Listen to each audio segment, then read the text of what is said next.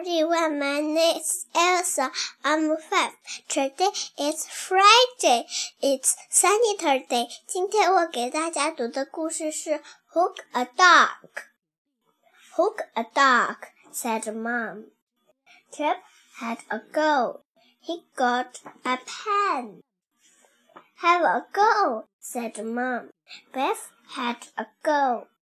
Beth got a cat. Go on, hook a dog, said Mom. Kipper had a go. He got a dog. It was a big dog. What a big dog, said Kipper. Grrr, said Floppy. Thank you.